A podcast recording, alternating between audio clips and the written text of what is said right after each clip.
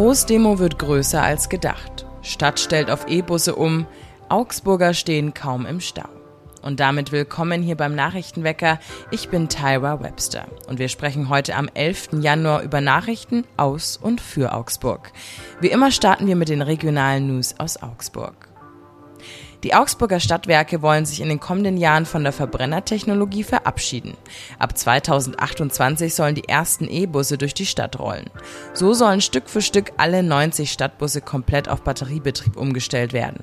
Lange Zeit seien Erdgasbusse in ökologischer Hinsicht eine Spitzenlösung gewesen, sagt Fuhrparkchef Klaus Röder. Trotzdem würde diese Technologie bald auslaufen.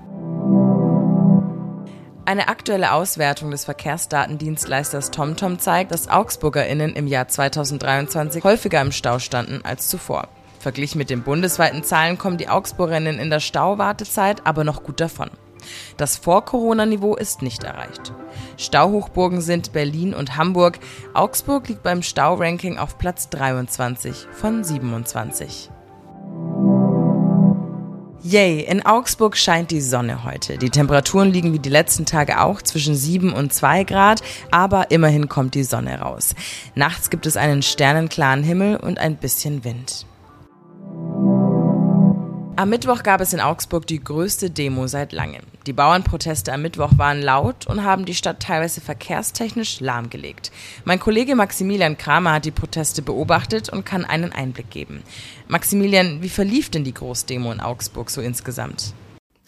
Ja, wir wussten vorab ja schon, dass da etwas Größeres auf die Stadt zurollt. Äh, die Kundgebung war ja schon etwas länger angekündigt. Man ist da ja äh, quasi im Wechsel zwischen größeren bayerischen Städten. Am Montag war es München, am Mittwoch jetzt eben äh, Augsburg. Das heißt, wir waren schon vorbereitet. Die Dimension hat uns dann aber tatsächlich äh, überrascht. Es war so, wir sind ungefähr um acht äh, raus. Angekündigt war, dass es um etwa neun losgehen sollte. Es waren allerdings schon um acht äh, Dutzende ähm, ja, Traktoren, Transporter, auch Autos ähm, schon auf dem Plärrer-Gelände, wo die Demo ja stattgefunden hat. Ähm, es war schon da so ganz in der Früh, dass es weitreichende Einschränkungen im Verkehr gab, vor allem auf den Straßen äh, von außerhalb ähm, Richtung Plärrer. Äh, und so hat sich im Lauf des Vormittags dieser äh, Plärrer oder das Plärrer-Gelände schon wirklich außergewöhnlich äh, schnell und stark gefüllt. Es war so, dass äh, zwei Stunden vor Beginn der Kundgebung die Polizei dann gemerkt hat, äh, dieser Platz wird nicht reichen für all die Traktoren, die da äh, anrollen. Man hat dann spontan äh, an der WWK Arena, also dem Stadion des FC Augsburg, einen Ausweichparkplatz eingerichtet von dort dann ein äh, Shuttle zu starten Richtung Innenstadt. Also es war insgesamt ähm, offenbar für viele etwas überraschend, dass so viele Leute gekommen sind. Ähm, insgesamt waren es jetzt äh, laut Polizei 3000 äh, Teilnehmerinnen und Teilnehmer. Der Bayerische Bauernverband hat mehr als 4000 genannt. Ähm, es sollen auch rund 2000 äh, Traktoren beteiligt gewesen sein. Also diese Demo hat jetzt schon eine Dimension, wie sie Augsburg sehr selten erlebt. Du hast gerade gesagt, es gab viele Einschränkungen und es musste eben nochmal reagiert werden. Wie hat denn die Öffentlichkeit reagiert? Ja, man muss vielleicht zum Hintergrund sagen, das war jetzt schon die dritte Großdemo im Zusammenhang oder im thematischen Zusammenhang Landwirtschaft. Ähm, das ging schon Ende Dezember los. Das heißt, wir haben es auch länger begleitet und man merkt schon, dass die Leute teilweise auch genervt sind. Ähm, sie sind natürlich äh, auf dem Weg in die Arbeit oder ähm, wollen jemanden besuchen oder wollen zum Arzt. Ähm, und gerade wenn man dann eben nicht vom Fleck kommt, zum Beispiel über den öffentlichen Nahverkehr, dann ist es, muss man auch Verständnis dafür haben, natürlich äh, sehr nervig für viele. Ähm, das wurde uns so auch geschildert. Gleichzeitig ist es so, dass ähm, die Zustimmung schon auch groß ist. Bei manchen Bauernprotesten waren ja auch so rechtsradikale Unterwanderungen, beziehungsweise wurde das unterstellt. Wie war das denn bei dieser Demo hier in Augsburg? Es ist äh, für uns natürlich immer etwas schwierig festzustellen, gerade bei so einer äh, Größenordnung, wer da jetzt genau da ist. Was man aber feststellen konnte, einerseits auf der Bühne, ähm, die Rednerinnen und Redner, die haben sich eigentlich reihum ausdrücklich zum demokratischen Ablauf, auch zum friedlichen Ablauf bekannt und das auch betont. Sie haben sich auch ausdrücklich distanziert von jeglicher Form von Extremismus.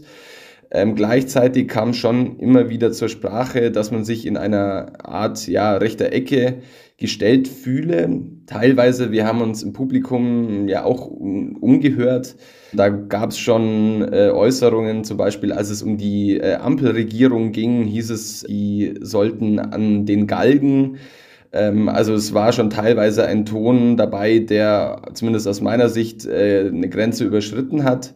Es war jetzt aber nicht so, dass da ein, ein großer rechter Aufmarsch oder so zu beobachten war. Es gab vereinzelt ähm, eine Fahne von der AfD, die wir gesehen haben. Es gab auch vereinzelt Leute aus dem Bereich Querdenker, äh, Verschwörungsideologie. Da gab es auch vereinzelte Teilnehmerinnen und Teilnehmer, aber bei einer Größenordnung von drei bis 4.000 Menschen ist sowas ja fast schon normal. Danke dir, Maximilian, für den Einblick. Einflussreiche AfD-Politiker trafen sich mit Geldgebern und Rechtsextremisten. Sie schmiedeten einen Plan, bei dem sie Millionen Menschen mit Migrationshintergrund aus Deutschland vertreiben möchten. Doch bei diesem nicht öffentlichen Treffen waren auch gemeinwohlorientierte Journalisten aus dem Medienhaus Korrektiv investigativ dabei und haben all das aufgedeckt. Die Pariser Bürgermeisterin Anne Hidalgo will im Juli in die Seine springen. Bislang ist das aufgrund der Wasserqualität nicht möglich. Schon seit über 100 Jahren ist das Schwimmen im französischen Fluss verboten.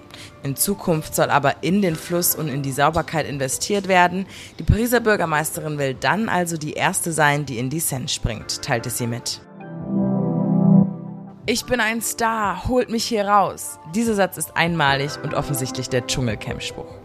Und Überraschung, es wurde lange geheim gehalten, aber jetzt stehen die zwölf Kandidaten und Kandidatinnen für das Dschungelcamp 2024 fest. Models, Sängerinnen und Ex-Nationalspieler, es sind ganz verschiedene Promis, zum Beispiel Influencerin Kim Virginia oder Sänger 24 Tim. Die Sendung startet am 19. Januar. Und das war schon wieder für heute. Danke fürs Zuhören. Alle Links zu den genannten Show. All Alle Links zu den genannten Nachrichten findet ihr natürlich wie immer in den Show Notes. Kommt gut in den Tag und wenn ihr mögt, dann hören wir uns morgen. Dann hören wir uns morgen wieder hier beim Nachrichtenwecker.